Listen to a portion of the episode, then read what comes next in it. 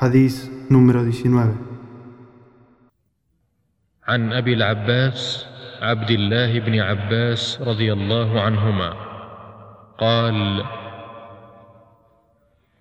كنت خلف النبي صلى الله عليه وسلم يوما فقال يا غلام اني اعلمك كلمات احفظ الله يحفظك احفظ الله تجده تجاهك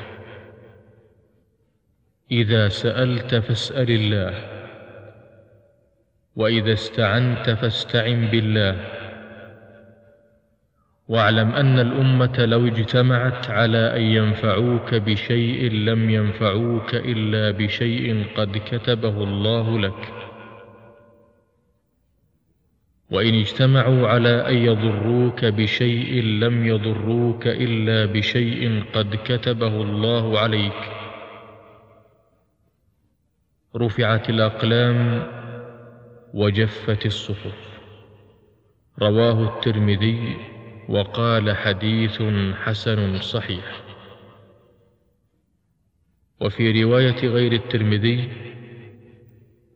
احفظ الله تجده امامك تعرف الى الله في الرخاء يعرفك في الشده واعلم ان ما اخطاك لم يكن ليصيبك وما اصابك لم يكن ليخطئك واعلم ان النصر مع الصبر وان الفرج مع الكرب وان مع العسر يسرا relató Abul Abbas Abdullah ibn Abbas, anhu, que un día montado detrás del profeta sallallahu alayhi este me dijo: Oh joven, he de enseñarte unas palabras.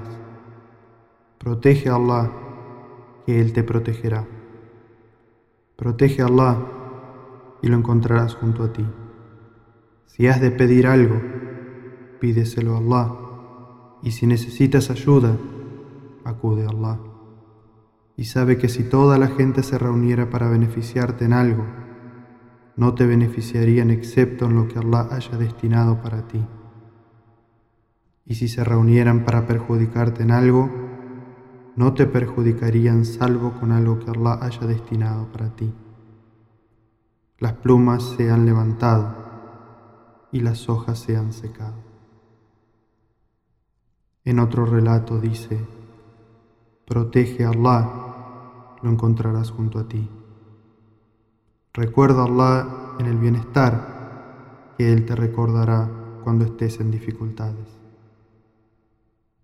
Y sabe que lo que te ha sucedido no podrías haberlo evitado, y que aquello que no te ha sucedido no podrías jamás haberlo alcanzado y sabe que la victoria llega con la paciencia, que el alivio viene luego del inconveniente y que tras la dificultad surge la facilidad. Hadiz transmitido por Tirmidhi, quien dijo que es un hadiz Hassan Sahih.